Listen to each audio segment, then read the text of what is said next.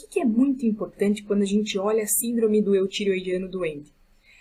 Quanto maior for a redução do T3, maior a gravidade da doença. Ai meu Deus, pera, volta, o que, que é isso?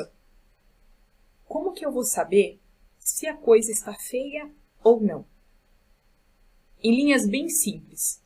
Quando que eu vou me preocupar com a gravidade do quadro do paciente internado?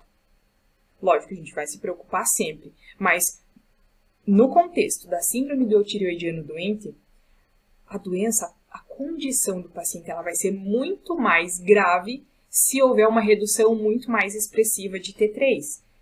Isso, traduzido, quer dizer o seguinte: por que, que o meu metabolismo está precisando colocar tanto assim o pé no freio? Porque a situação é grave. É exatamente isso que essa frase quer dizer. Esses conceitos que eu coloco aqui de um jeito muito simples é de propósito.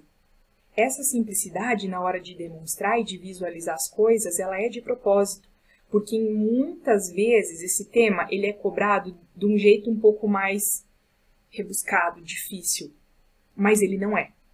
Se a gente entende do jeito certo, fica muito mais tranquilo em qualquer prova, em qualquer condição, situação clínica.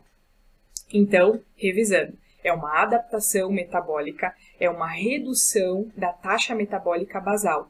Quem faz essa redução da taxa metabólica basal são as deiodinases. Elas que vão ajudar, elas que vão trabalhar ou mais ou menos para diminuir a conversão dos hormônios tireoidianos na forma ativa e aumentar a conversão para a forma inativa.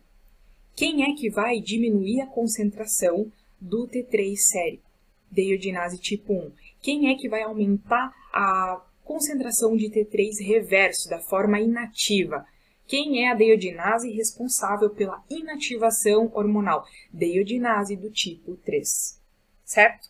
Essa é a revisão muito simples, rápida, pontual desse slide, desse conteúdo aqui saber o porquê que acontece, saber que é uma adaptação, que os hormônios tireoidianos eles podem ser ativados ou inativados e que o meu metabolismo vai é, mudar esse cenário, colocar o pé no freio para o paciente conseguir se recuperar.